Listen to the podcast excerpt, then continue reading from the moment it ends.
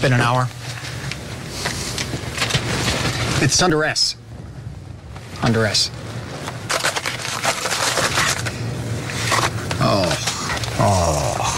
Oh. Oh. How could I have done this? Doesn't make any sense. Look at it. There's no life to it at all.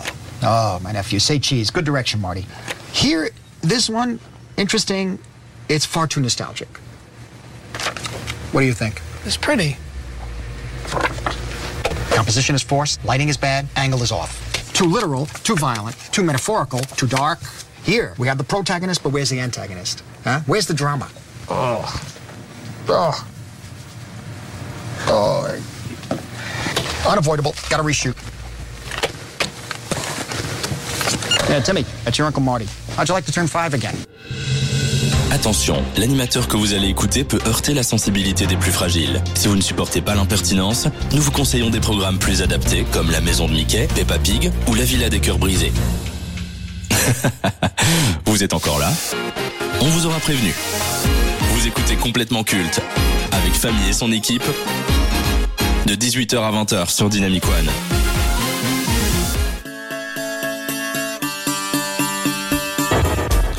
Dynamiciens, dynamiciennes, bonsoir. Nous sommes en 2023 après Jésus-Christ. Toute l'industrie du cinéma est occupée par les blockbusters, les franchises, les remakes et autres divertissements insipides.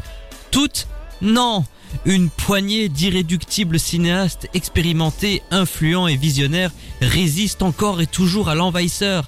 Ils se nomment Steven Spielberg, David Fincher, Quentin Tarantino, Ford Coppola, Brian De Palma, González Inarritu, Christopher Nolan, Chazelle, James Cameron, Aronofsky, Mendes ou encore, et pas des moindres, celui qui nous intéresse tout particulièrement ce soir. Si Clint Eastwood est le dernier des géants, alors ce grand homme mérite qu'on le surnomme le dernier des Mohicans. Malgré l'évolution du secteur, la domination du streaming, une partie du public qui voit le cinéma tel un produit de consommation parmi tant d'autres, et les studios qui privilégient le box-office à la création artistique, cette figure majeure du nouvel Hollywood dans les années 70 continue, tant bien que mal, à nous partager son amour du 7e art, et plus encore. Cinéma, séries, documentaires, publicités, clips vidéo, sa carrière s'étend sur plus d'un demi-siècle et comprend des chefs-d'œuvre devenus des incontournables pour quiconque s'intéressant un minimum au cinéma américain, voire au cinéma tout court. Chacun de ces films est un événement, une proposition de cinéma qui pousse à la réflexion et qui nous marque. On y retrouve toujours une partie de lui, son enfance à Little Italy qui lui a inspiré de nombreux films, sa foi profonde, ses premiers pas dans la cinéphilie, ses obsessions, ses addictions. Il ne cache rien au public, car faire de l'art, c'est donner une partie de soi pour la postérité. Que l'on soit un novice ou un expert, ses créations s'adressent à tous, il ne segmente pas son audience et souhaite que cette dernière puisse avoir accès à son œuvre, à condition qu'elle aille vers elle. Son amour de la caméra et de la narration l'a poussé à se renouveler sans cesse et à explorer de nouveaux horizons, du film de gangster à la comédie musicale en passant par les remakes, les fresques historiques ou encore les biopics. Il va toujours là où on l'attend le moins, tout en conservant ce qui caractérise son cinéma. En 50 ans de carrière, il a eu le temps de bâtir une belle réputation et d'influencer toute une génération qui a grandi avec ses longs métrages. Les plus grands noms d'Hollywood font la queue pour avoir le privilège de tourner sous ses ordres. Parmi eux, on retrouve deux des plus grands acteurs de leur génération qui sont devenus les muses de l'italo-américain.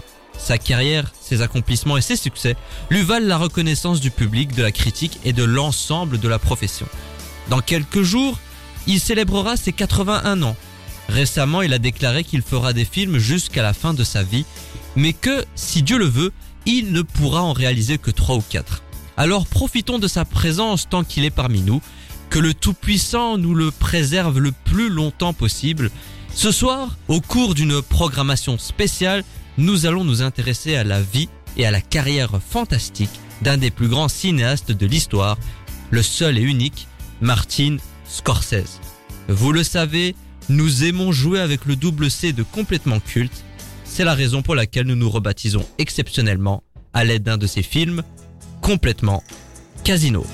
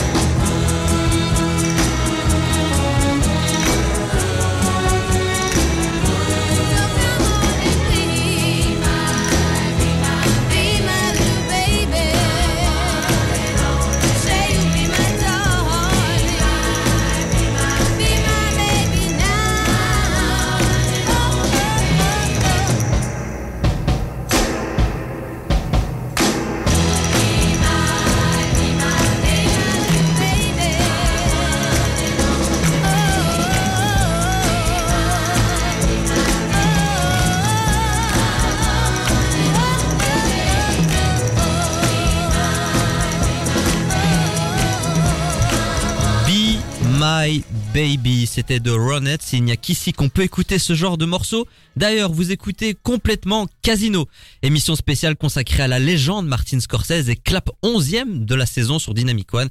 Avant de commencer, permettez-moi de vous introduire de manière légale, consentie et non sexuelle les affranchis qui vont vous accompagner tout au long de cette soirée.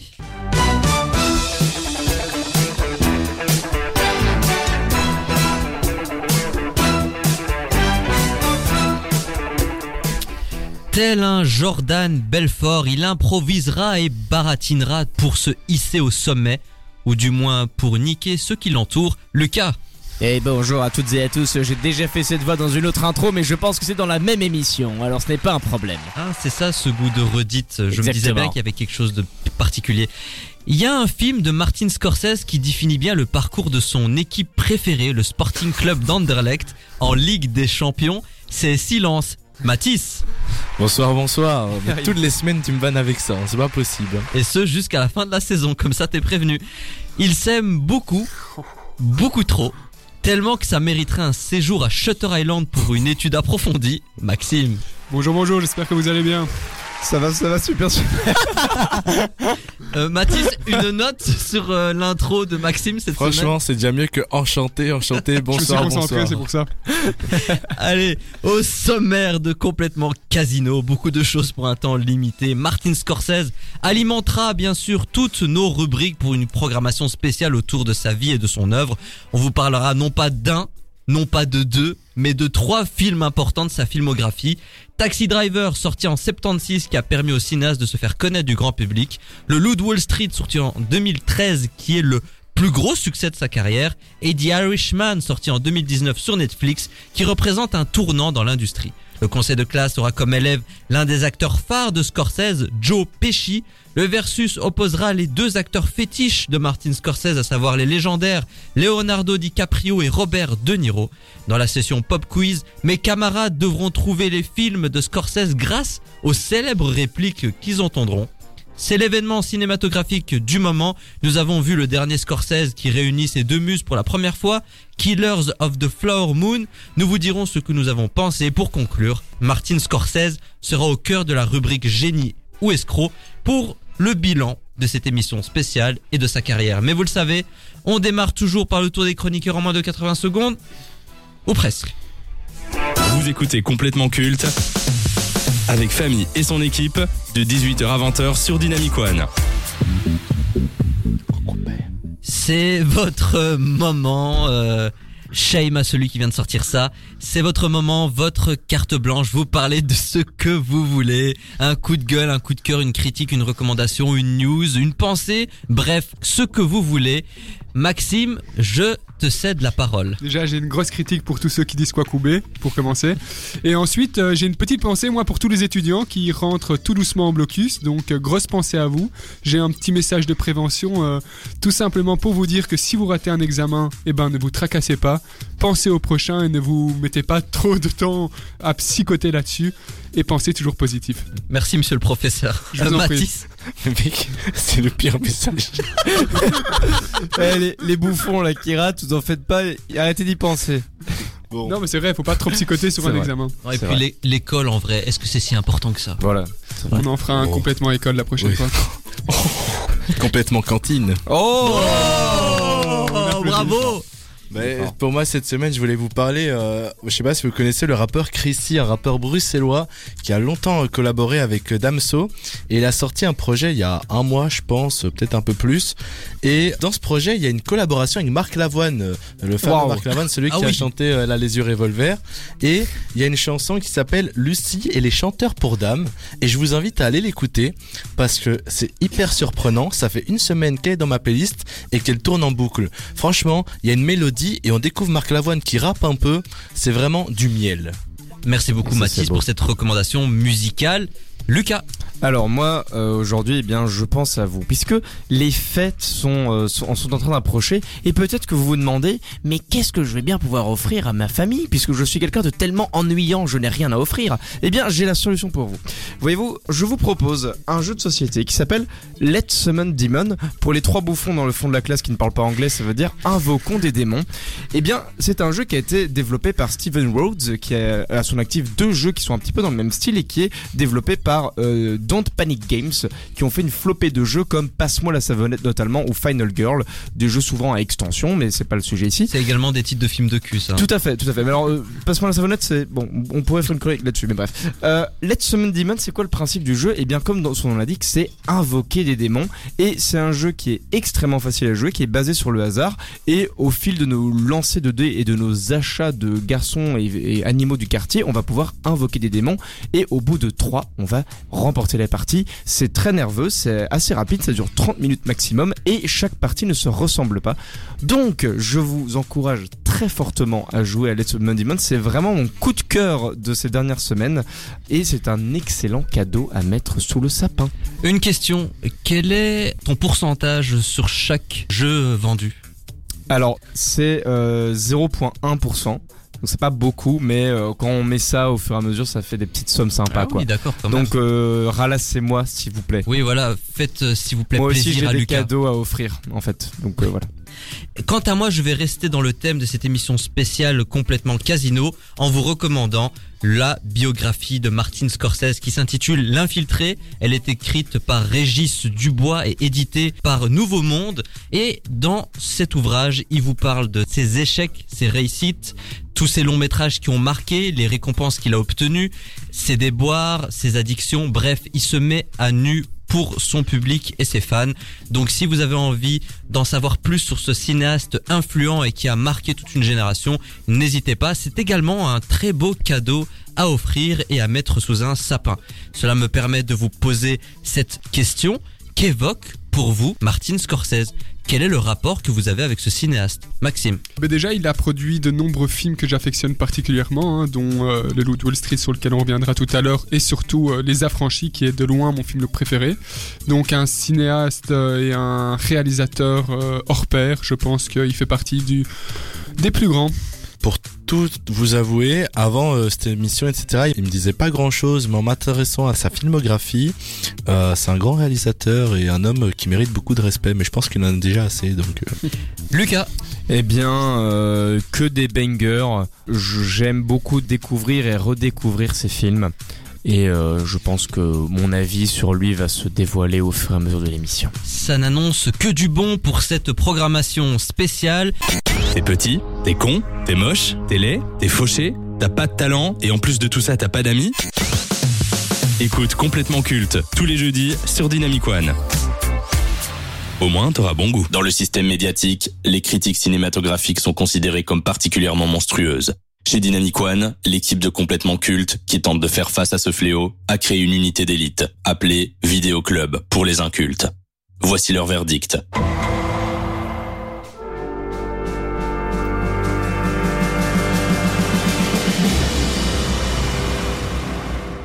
Après s'être essayé et exercé à quelques courts-métrages et moyens-métrages, Martin Scorsese se frotte officiellement au 7e art en 1967 avec le film Who's That Knocking at My Door.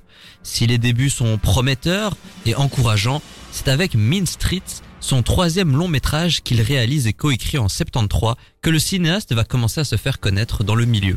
Si cette œuvre est si importante dans la filmographie de Scorsese, c'est parce qu'il dirige pour la première fois son ami d'enfance et son acteur fétiche pour les décennies à venir, Robert De Niro. De ce film découlera dix collaborations qui donneront naissance à des incontournables du genre, mais c'est en 1976, avec Taxi Driver, que le duo connaîtra le succès et la renommée. Ayant remporté la Palme d'Or au Festival de Cannes et empoché quatre nominations aux Oscars, dont celui du meilleur film, L'œuvre écrite par le grand Paul Schrader est citée par les critiques, les connaisseurs et les cinéphiles comme l'un des plus grands films de tous les temps. Rien que ça. Auprès de De Niro, on retrouve Harvey Keitel, un autre habitué du cinéma de Scorsese, et Jodie Foster, qui fait ses premiers pas à l'âge de 14 ans. L'histoire est celle du vétéran de la guerre du Vietnam, Travis Bickle, qui est chauffeur de taxi dans la ville de New York. Ses rencontres nocturnes et la violence quotidienne dont il est témoin lui font peu à peu perdre la tête. Il se charge bientôt de délivrer une prostituée mineure de ses souteneurs. On va rentrer dans le vif du sujet. Maxime, qu'as-tu pensé de Taxi Driver? Alors un super film, j'aimerais même dire un chef-d'œuvre qui te fait adopter le caractère et euh, le rôle un peu du personnage principal pendant plusieurs jours où tu te réinventes un peu une personnalité. Euh, donc il fait partie de ces, de ces grands films-là euh, qui te restent dans la tête pendant, euh, pendant des semaines et des semaines. Lucas, Eh bien, moi je dois être tout à fait honnête. La première fois que je l'ai vu, je n'avais pas aimé. Et donc il fait partie de ces films qu'il a fallu que je vois deux fois pour les apprécier à leur juste valeur. Comme euh, Mad Max Fury Road, j'avais chié sur le film quand je l'avais vu la première fois. Et en le revoyant, j'ai compris son génie. qu'est-ce qui t'avait pas plu au départ? Je trouvais le film vraiment très lent en fait et donc j'arrivais pas à rentrer dans l'atmosphère et tout ça. Il m'a fallu du temps euh, pour apprécier le film pour ce qu'il était parce que j'arrivais pas à passer toute cette lenteur et c'est en le revoyant qu'en fait euh, ça ça m'a frappé quoi comme une évidence. Mathis? Eh ben, un immense chef-d'œuvre. euh, Désolé, mais euh, juste. euh, il a, fait des fucks hein, il a fait des fucks en disant ça, c'est pour ça qu'il Mais c'est un immense chef-d'œuvre. Mais et de nouveau, en fait, ce qui est choquant dans ce film, c'est euh, la réalisation de Scorsese et, et de nouveau des, des, des enjeux de société dont il parle. Euh, Genre euh, le sujet qui est parlé dans ce film prend tout son sens et m'a beaucoup interpellé. Quels sont, selon vous, les points positifs et négatifs du film? On va commencer avec Lucas. Eh bien, déjà en point positif, c'est euh, c'est le développement de ce personnage qui, euh, voilà, euh, on le rencontre au tout début et on va euh, prendre conscience un peu de son caractère et de sa folie euh, grandissante au fur et à mesure du film. Et ça, c'est vraiment surligné par l'interprétation qui relève du génie de Robert De Niro. Et pour moi, un des points négatifs, c'est quand même sa lenteur, mais comme tous les, les films de, de Scorsese, ça fait partie inhérente. Ça pourrait être plus rythmé par moments. C'est quand même des, des, des grosses longueurs, je trouve, euh, dans, dans les balades dans la nuit, ce genre de choses où, où ça pourrait, voilà, être un peu plus rythmé. Mais ça fait partie de l'atmosphère de ce film. Ça se veut comme ça. Je vais rebondir sur ta réponse pour la prochaine question. Est-ce qu'on retrouve déjà les gimmicks de Scorsese qui forgeront sa réputation? Est-ce qu'il avait déjà une patte bien définie dès ses débuts? Ben oui, déjà, on voit qu'il sait déjà bien mettre lui-même en valeur euh, son acteur fétiche qui est euh, Robert De Niro, pardon. Parce que justement, c'est ce qu'il disait, les points forts, c'est l'acting de Robert De Niro, mais c'est justement comment est-ce que Scorsese va l'accompagner dans les plans, dans, son, dans ses choix de plans et dans euh, sa qualité narrative. Donc vraiment, on voit déjà aussi les premières prémices de Scorsese avec des plans qui lui sont propres. Donc oui, on voit déjà, on voit déjà Et- tout ça. Et aussi un grand point fort dans la réalisation de Scorsese, je trouve, c'est la bande originale, la musique qui, qui rythme tout en fait, qui rythme le film. Robert De Niro. Il démarrait sa jeune carrière, il retrouve Scorsese trois ans après Mean Streets. Comment avez-vous trouvé sa performance? Avait-il déjà quelque chose de spécial? Bah, De Niro, il a une gueule, hein. Voilà. euh, et, et ça, c'est clair euh, que je pense, c'est le film qu'il a lancé, si je me- si je me souviens bien. Son Et vrai euh, premier grand rôle. C'est ça.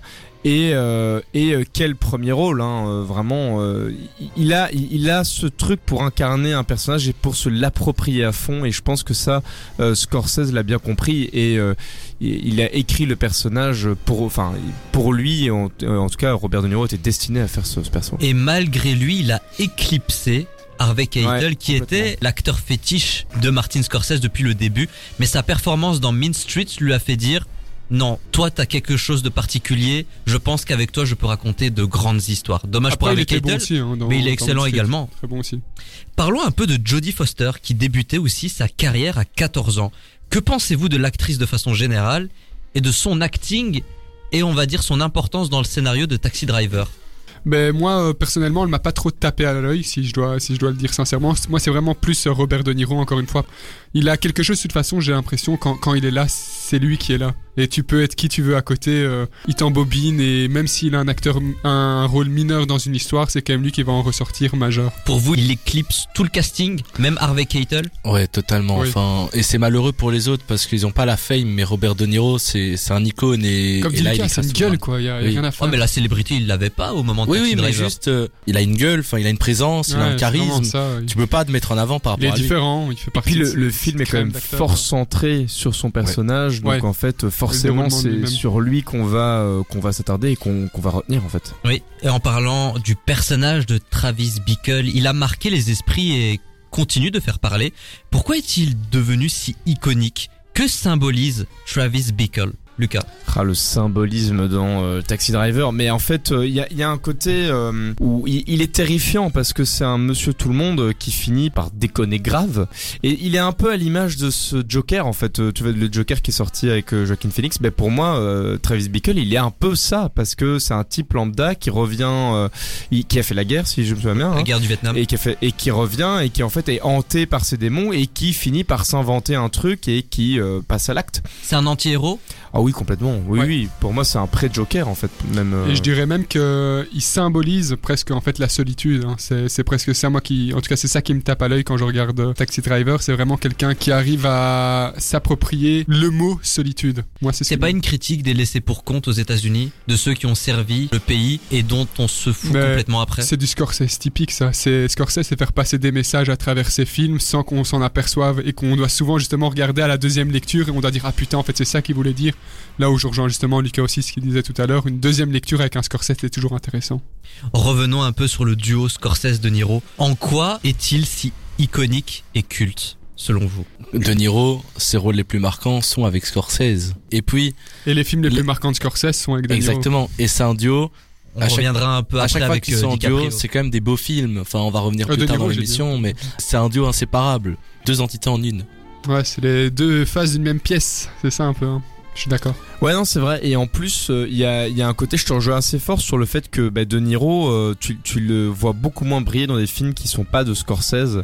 Et je pense que il a cette relation qu'il a avec ce réalisateur, c'est, ça se voit qu'elle s'est forgée. C'est comme un, un, beau diamant qui a été poli au fur et à mesure du temps, et qu'ils ont une, une compréhension l'un de l'autre euh, qui est assez, une synergie qui est assez folle, quoi. Est-ce que le long métrage a mal vieilli? Et si oui, est-ce en lien avec l'histoire? Ou le rythme Mais non, pas du tout. Euh, c'est c'est un film déjà qui concorde plus ou moins avec euh, avec les valeurs américaines encore euh, actuelles. Donc euh, déjà, il est pas déphasé avec la société. Et de deux, euh, de toute façon, du Scorsese, ça vieillit jamais mal. Est-ce que pour vous, Taxi Driver est le film le plus culte dans la filmographie de Martin Scorsese? Celui dont on va se souvenir quand on va euh, faire une rétrospective de sa vie? Oh, Je pense pas. Franchement, t'as as un autre film, Le Loup de Wall Street, qui, à mon sens, le dépasse. Et Taxi Driver est un très bon film. Oui, mais après, dans l'histoire du cinéma... Oh, ouais. Moi, j'ai les affranchis qui sont quand même pour moi sans, sans aucun débat devant. Taxi Driver est un très bon film de Scorsese, mais de là à s'en rappeler, en on fait, s'en rappelle. euh, bah, 50 ans plus tard, on en parle encore. Oui, mais il va pas, il est pas culte quoi. En fait, il ah, y a si, quand si, même il est un- culte. Si si. En fait, il y a quand même un truc dans. euh, en fait, c'est ça. Je pense que les gens euh, populaires entre entre guillemets vont vont plus se souvenir de de films populaires, genre Le Loup de Wall Street, mais Taxi Driver en termes d'objet de cinéma. C'est vraiment un monument parce qu'à sa sortie, c'était un truc, euh, ça, ça a chamboulé un peu l'Amérique, quoi. Il y a, il y a eu un côté très, euh, un peu avant-après. Et moi, je pense quand même que c'est euh, un des gros chefs-d'œuvre de Scorsese, euh, au- au-delà du Loup de Wall Street, pour tout l'amour que j'ai pour ce film aussi. Mais il y a des, il y a des choses, euh, il y a des plans, il y a des, y a une manière de faire qui est, hum, qui, qui est quand même très, très particulière. On a toujours l'habitude de terminer une séquence cinéma avec cette métaphore florale. Taxi Driver de Martin Scorsese. Un peu, beaucoup, passionnément à la folie ou pas du tout? Passionnément. Passionnément. Ah, beaucoup pour moi. Passionnément On vous recommande donc ce long métrage qui a fait éclore Martin Scorsese auprès du grand public avec le grand De Niro accompagné de Harvey Keitel ou encore de Jodie Foster. Ne l'oublions pas. C'est ainsi que la séquence vidéo club, la première de cette émission, s'achève. You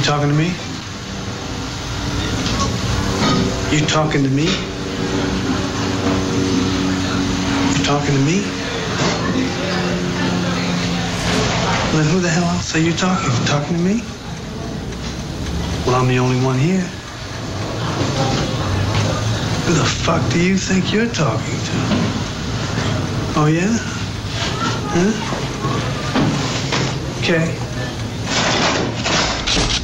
Prenez vos pilules de pas d'amalgame, car complètement culte prend le contrôle jusqu'à 20h sur Dynamic One. Well, it's my privilege. Thank you.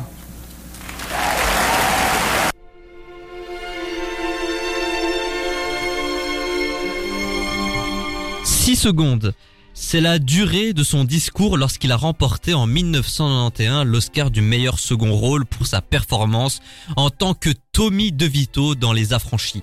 C'était suffisant pour lui afin de remercier le public et de dire que c'est un honneur. Il pensait tellement qu'il n'avait aucune chance de gagner qu'il n'a préparé aucun discours. Une attitude qui démontre sa simplicité et son humilité. Malgré de grands films et des rôles impactants, il n'a jamais fait ce métier pour la gloire ou l'argent. Il joue par envie, par vocation, par nécessité. On réduit souvent ses exploits à ces personnages de mafieux, imprévisibles et violents. Pourtant, il s'est essayé à tellement de registres différents. Mais il faut le reconnaître, jamais il n'a été aussi remarquable que dans les figures de gangsters. De tous les cinéastes qu'il a côtoyés, Martin Scorsese reste celui qui l'a le mieux utilisé et mis en valeur. Ce n'est pas pour rien qu'il est sorti de sa retraite pour rejouer sous ses ordres et incarner une ultime fois un mafieux complètement différent de d'habitude, une preuve d'amitié qui lui vaudra une dernière nomination aux Oscars 29 ans après son sacre. Loin des caméras et du milieu, il profite de la vie, très souvent considéré comme sous-coté dans l'ombre de Tommy DeVito. On peut compter sur un Scorsese et les fans pour rappeler à quel point Joe Pesci est un talent hors norme et unique. Donc avant d'entamer ce conseil de classe, qu'évoque pour vous Joe Pesci? Maxime. Comme tu dis, euh, un talent sous-coté, une personnalité forte et marquante, je trouve, dans presque chaque film qu'il a accompli. Donc, euh, un grand respect pour cet homme. Un acteur emblématique et surtout pour le grand public pour son rôle dans Maman j'ai raté l'avion. Quand on me dit Joe Pesci, je vois un mafieux. C'est ça que ça m'évoque. Bah, il est un mafieux un peu aussi dans Maman j'ai raté l'avion. Ouais, ouais, bon allez, on commence sans plus attendre.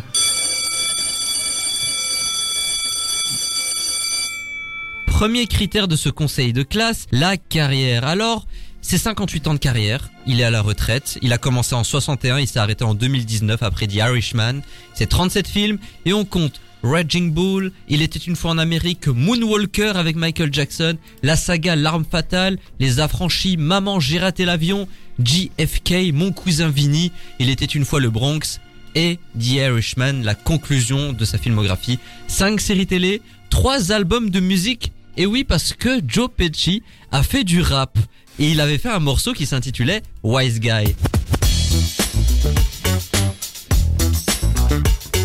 It's a bitches that'll get you. It's a bitches that'll get you. Ça groove. It's a bitches that'll get you. Hey, hey, beat out my ass. Treat all my bras like trash. You'll catch a blast if you move too fast. I talk with class, you don't have to ask. Getting everything by flashing cash.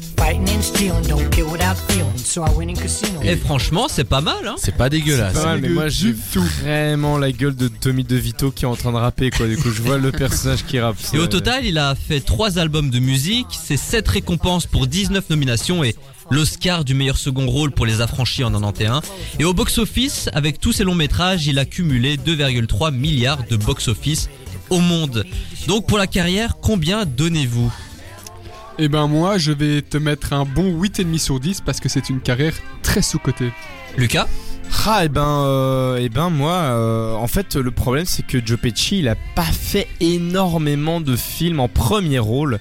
Il a surtout des seconds rôles et donc moi j'ai juste un peu cette frustration là donc je lui mettrai quand même 7 parce qu'il a une très grande carrière. Il est dans des très bons films mais rarement au devant de la scène Je vais mettre la note de 7 un peu comme Lucas, un acteur rarement euh, devant de la scène et je sais pas, j'ai l'impression qu'il est pas il est connu mais c'est pas non plus l'acteur euh, emblématique. Moi je mets la note de 9 sur 10, ne fût-ce que pour l'Oscar.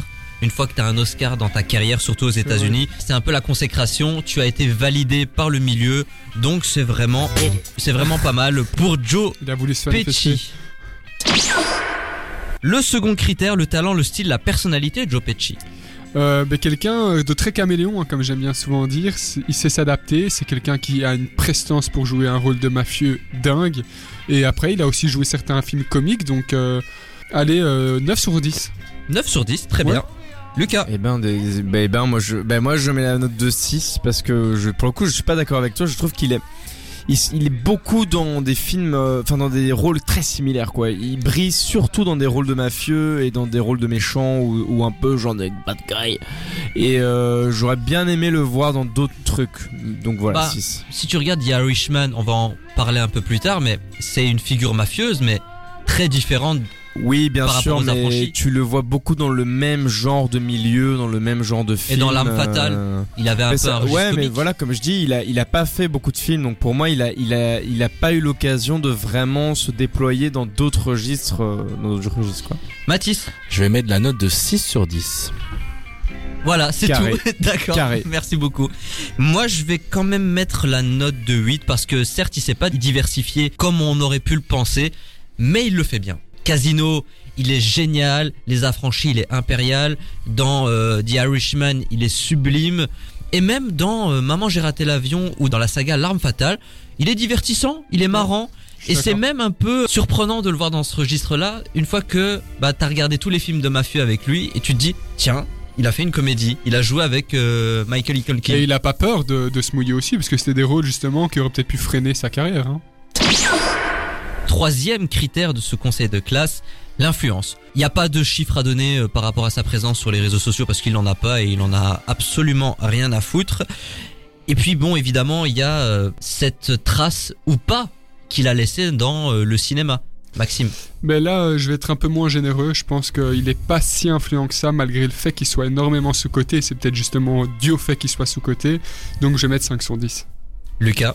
Ouais, euh, alors euh, j'aime beaucoup Joe Pesci, mais effectivement en termes d'influence, faut quand même déjà connaître un peu le cinéma, donc moi je mettrais 4. Ah, je suis dur.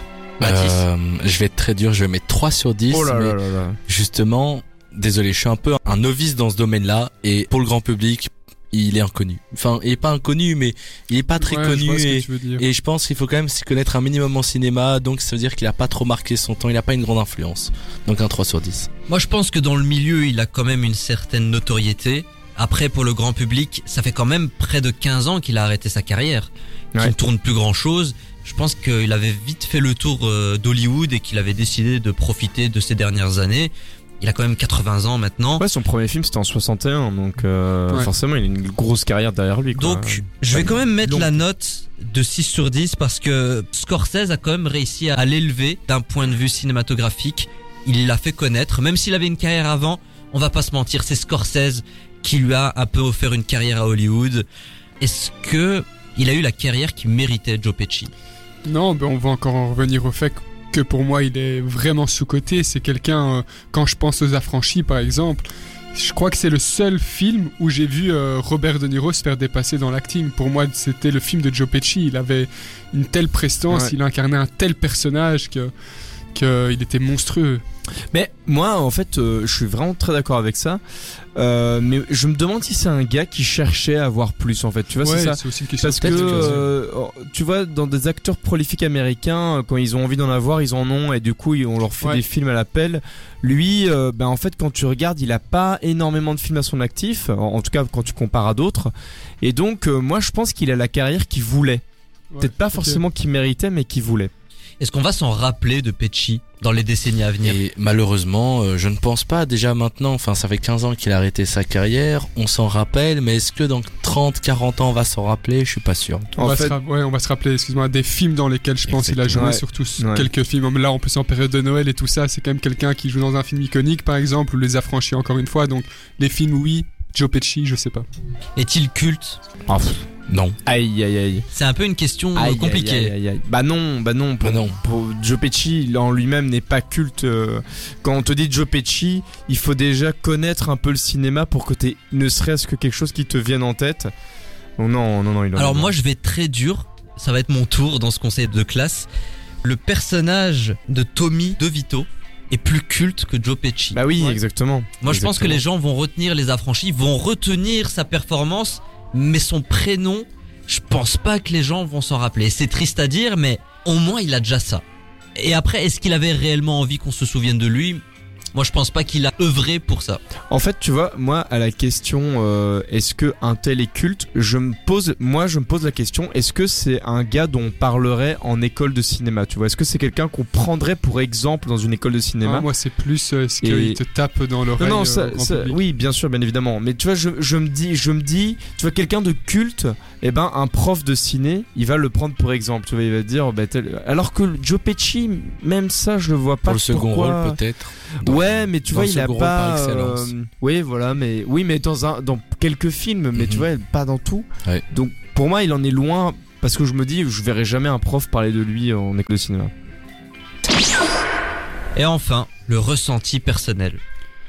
Ouais, encore une fois, c'est compliqué. Moi, c'est plus ces personnages euh, que je ressens fortement personnellement, donc je vais quand même lui mettre un 7 sur 10 euh, pour euh, les affranchis surtout. Bah écoute, moi je lui mets un petit 8. Moi j'aime bien le Joe. Enfin, je suis conscient de son, de son état et tout ça et de ce qu'il a fait, mais euh, j'ai de la- l'affection pour lui quoi. Euh, Ça va être de la neutralité pour moi. Je vais mettre un 5 sur 10. Euh, ce gars, j'ai pas vraiment d'affect pour lui et, et je respecte sa carrière, mais sans plus. Ah bah tiens, Lucas, tu as un concurrent direct pour la neutralité, la fameuse neutralité, Neutralité. qui t'a rendu célèbre Eh dans cette oui, bah, émission. je suis la Suisse. hein.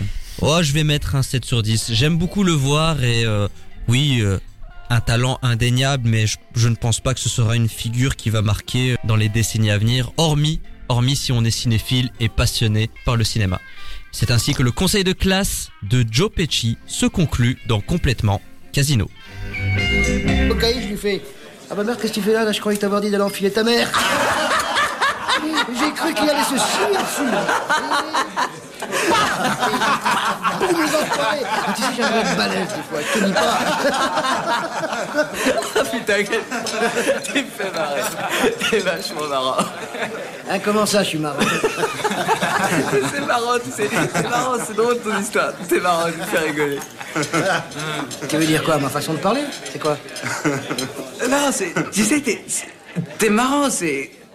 C'est rigolo ta façon de raconter les histoires, tout ça. Marrant comment Qu'est-ce que tu me trouves de marrant Eh, attends, Tommy, il te l'a Ah non, non, non, non, non, Tony. C'est plus un gamin et c'est ce qu'il y a. Alors, qu'est-ce que t'as dit, hein Ouais, Marrant comment J'ai. J'ai. Quoi Je. Tu vois, marrant. Euh, non mais qu'est-ce qu'il y a Attends, il faut que tu m'expliques là. hein. C'est vrai, peut-être que c'est moi, j'ai peut-être une case de vide, peut-être, je sais pas, peut-être marrant, mais marrant, marrant comme un clown, je t'amuse, c'est ça Je te fais rigoler. hein. Je suis là pour te faire taper le cul par terre, mais qu'est-ce que tu veux dire marrant, marrant, comment, comment je suis marrant Mais non, c'est. Ta façon de raconter une histoire, je sais pas, tu sais. Ah non, non, non, j'en sais rien, c'est toi qui l'as dit. Qu'est-ce que j'en sais, moi T'as dit que je suis marrant. Ça veut dire quoi, marrant Putain de merde à la con, bordel, qu'est-ce que j'ai de tellement poilant Dis-le moi Dis-moi ce qui est marrant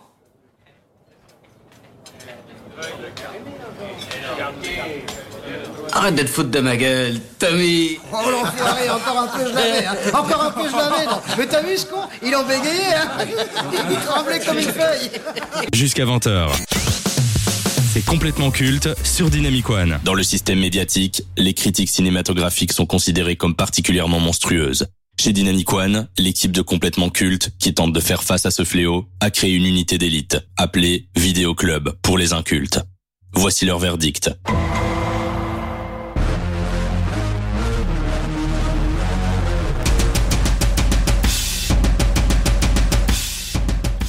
Alors qu'il a offert au public et au cinéma des chefs-d'œuvre intemporels avec son ami et acteur fétiche Robert De Niro, Martin Scorsese a eu la chance de diriger l'un des acteurs les plus brillants de sa génération, un talent qui a marqué le 7 art par son jeu et son renouveau constant, Leonardo DiCaprio.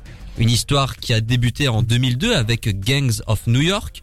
Depuis, ils ont collaboré à six reprises et on compte des œuvres comme The Aviator, Les Infiltrés ou encore Shutter Island. À ce jour, ils forment l'un des duos acteurs-réalisateurs les plus iconiques et réputés à Hollywood. Et en 2013, Leonardo DiCaprio et Martin Scorsese se retrouvent pour une cinquième fois afin de tourner un film qui va marquer les esprits, Le Loup de Wall Street. Il s'agit d'une adaptation des mémoires de Jordan Belfort, un ancien courtier américain qui a fondé à 26 ans une entreprise de courtage, Stratton Oakmont.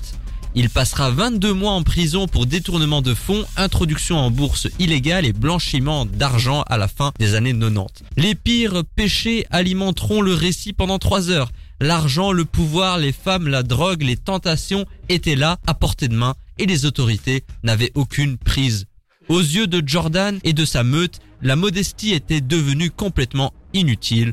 Trop n'était jamais assez. On va rentrer dans le vif du sujet. Maxime, je commence par toi parce que je sais que tu as une histoire d'amour avec ce film. Qu'as-tu pensé du Loup de Wall Street? C'est pas avec le film, mais bien avec une actrice en particulier. Euh, Directement. C'est, je pense, euh, un banger. Honnêtement, je crois que c'est un film qui a marqué notre génération, d'autant plus parce qu'il est beaucoup plus récent. Donc, euh, un film réussi de bout en comble. Ça fait longtemps et je vais le dire. Masterclass. Ouais. Yes, on l'a dit, on l'a dit. Mais sinon ouais, masterclass. Enfin, ce film est incroyable. J'ai passé, euh, je sais plus combien de temps il durait, mais Trois heures. trois heures, trois heures à kiffer ce film de A à Ouais, Z. vraiment. Même pas, il y a même pas une scène. Je me dis, c'est trop long. Non, c'était génial. Bah, comment, trop comment passer après ça? Comment passer après Masterclass? Mais euh, oui, tout à fait. Mais moi, je, je me pose la question. Là, là maintenant, je me demandais pourquoi est-ce qu'on aime bien ce film Et peut-être qu'on en parlera euh, plus tard. Qu'avez-vous pensé de la prestation de DiCaprio Et ça avait fait débat à l'époque parce qu'il était nommé aux Oscars, il ne l'a pas reçu. Est-ce qu'il méritait la statuette cette année-là Oui, clairement, hein, je pense que ça a été le film qui a marqué en plus euh, 2013. Donc oui, pour moi, il méritait l'Oscar. hein. Encore une fois, un grand DiCaprio qui qui, qui match complètement avec Scorsese euh, et avec un, un rôle et une prestance euh, qui lui appartient. Ouais, DiCaprio dans, dans ce film est phénoménal. Enfin, il a, il prend son rôle et il nous fait transporter comme ça. On, on le voit dans, dans, dans la réalisation, etc. Et puis euh, le sujet est amené à nous. On, on se sent concerné par cette histoire Ouais. et finalement on, on se laisse rentrer dedans et on s'imagine là-dedans et ça nous touche en fait. C'est ça qu'il réussit à faire euh, DiCaprio. Alors DiCaprio était en face de Christian Bale pour American Bluff, Bruce Dern pour Nebraska, Chiwetel Ejiofor pour 12 Years a Slave et le gagnant Matthew McConaughey pour Dallas Buyers Club. Ouais. Si vous n'avez pas vu ces films, notamment de la Dallas Bayer Club, allez voir ces films. Moi, je, euh, je trouve que. Mais il a, fait un très bon travail, attention, hein, c'est un excellent acteur et le, film était très bon. Mais quand, quand tu vois Dallas Bayer Club et la prestation de Matthew McConaughey, ah, pour moi ça se comprend et ça se joue quoi. Il y a, un truc où. Et voilà, le, film est très bon, mais moi ce, qui me fait un peu peur, c'est que parfois on, s'emballe énormément pour des films en se disant oh, il arrive bien de recevoir l'Oscar alors qu'en fait, euh, bah, c'est un excellent film et tout ça, mais il y a d'autres films qui sont bons aussi dans leur registre et que parfois ça peut être euh, bien de redescendre un peu quoi. Mais par rapport au film de González Inarritu, The Revenant, où là DiCaprio a remporté l'Oscar, Ouais. est-ce que Le Loup de Wall Street n'est pas le meilleur film de sa filmographie en termes d'acting? Ah ben je, je, je sais pas, tiens non, moi je pense pas.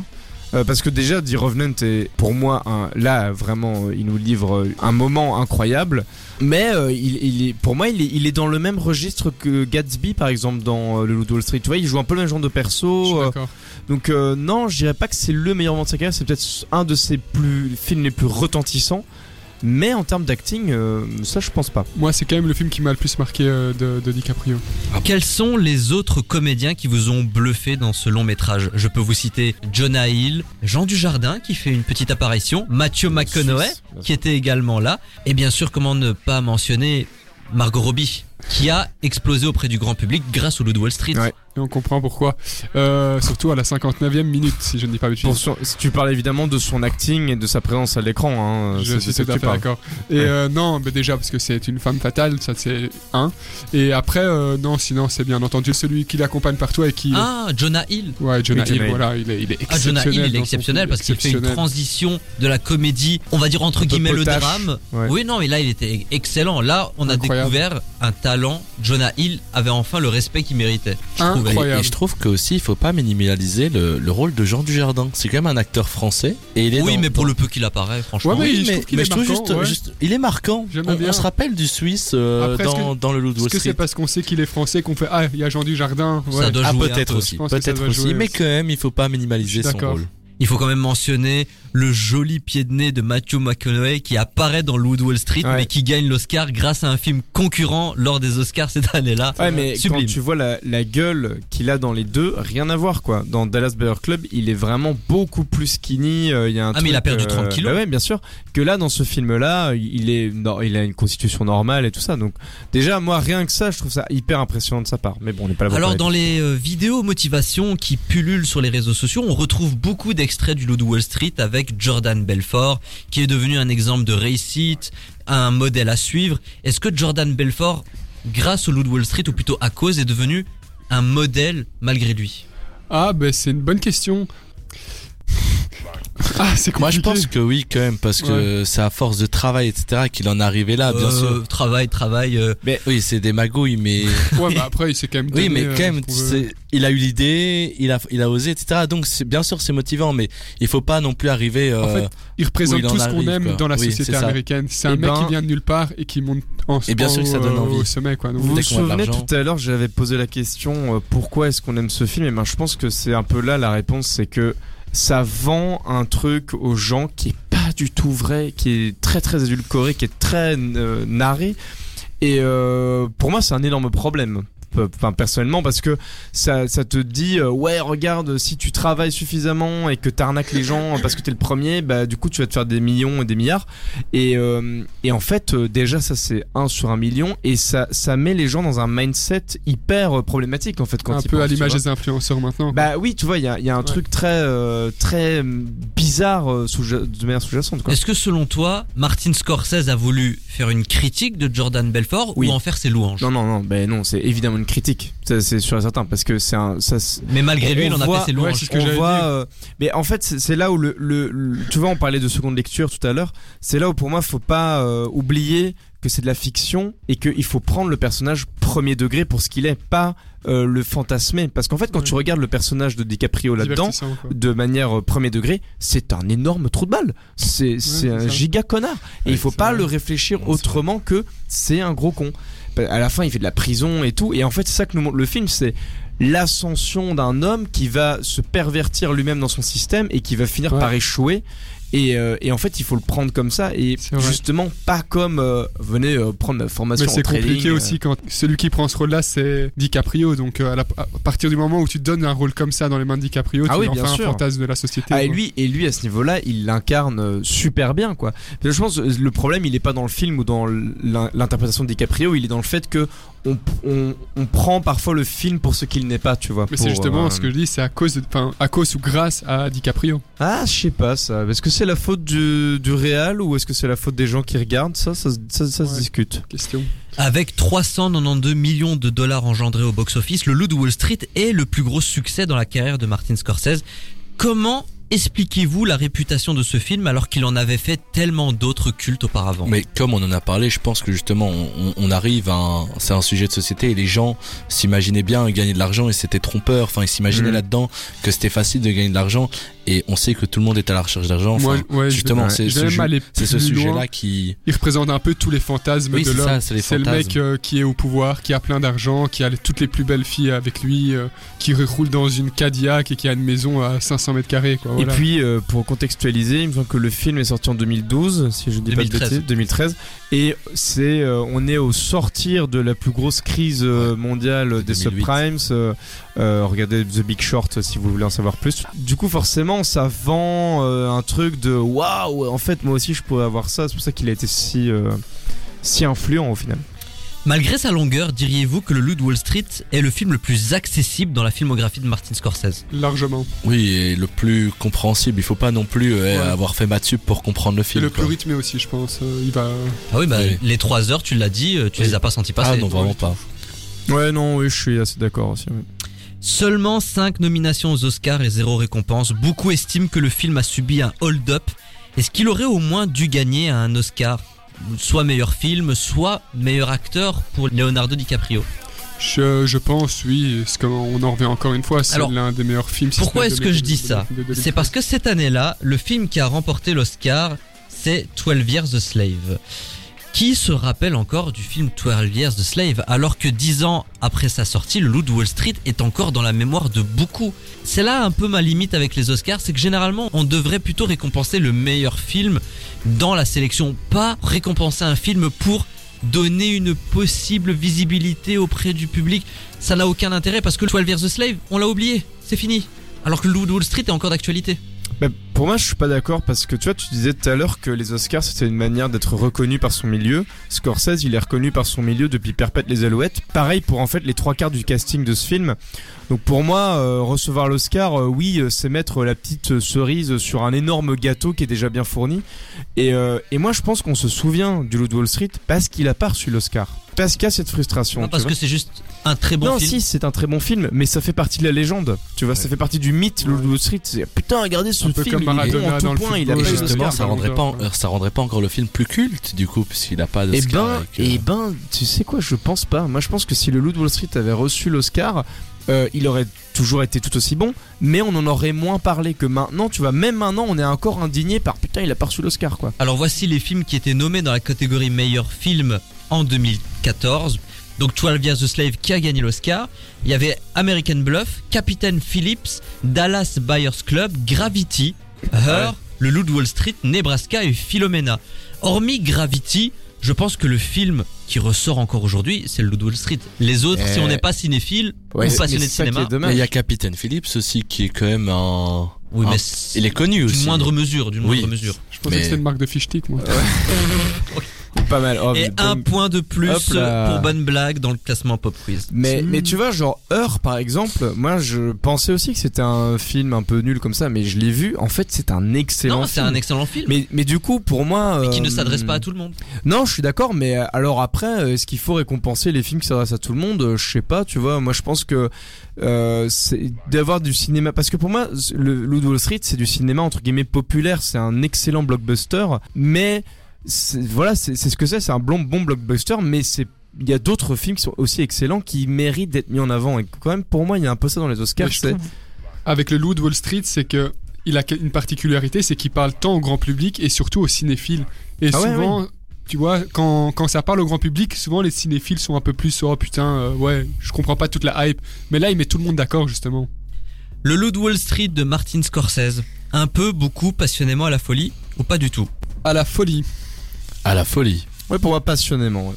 À la folie, jamais 203. Donc euh, n'hésitez pas à découvrir cet excellent film signé par un grand cinéaste comme Martin Scorsese avec Leonardo DiCaprio, Margot Robbie, Jonah Hill, Jean Dujardin et encore Matthew McConaughey. Faites-vous votre propre avis et dites-nous ce que vous en avez pensé sur le site internet dynamicone.be.